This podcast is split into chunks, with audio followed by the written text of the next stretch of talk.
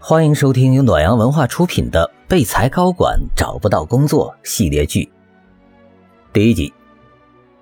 工作可不只是工作，过去几十年，它应该是我们每个人一生的核心，决定了我们生活的方式以及我们社交的范围，也标记着我们的家庭角色以及社会地位。它提供了最关键的价值感、意义感。就好像一张大网一般，而生活就是在这张网上编织而成。但当失业发生的时候，我们失去的可就不只是工作了，更是一种生活，是一种信仰。高管们过去坚信事在人为，个人的努力可以决定一切，而如今却发现鸟是无法逆风飞行的，时代环境。对人命运的影响比他们想象的更加沉重。第一章，失业的第六百零五天。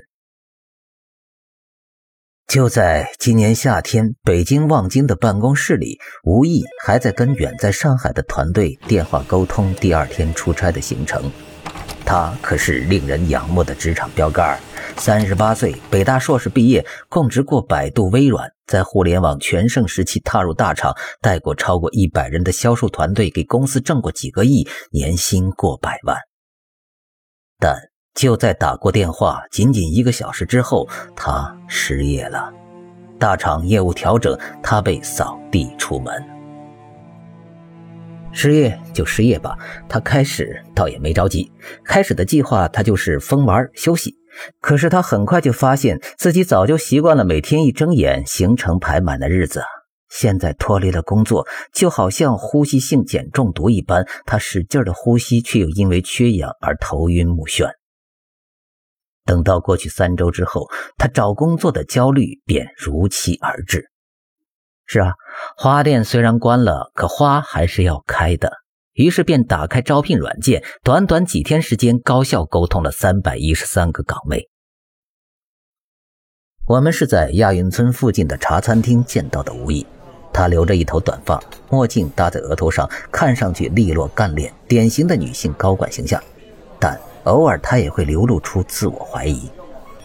你说他为什么怀疑啊？原来这怀疑是来自于重新求职的挫败。这三百一十三个岗位，只有二十家单位要走他的简历，而软件上投递简历不合格的通知刷了屏，待面试的岗位，zero 零。他不由惊呼：“我不认为我连简历关都过不了啊！”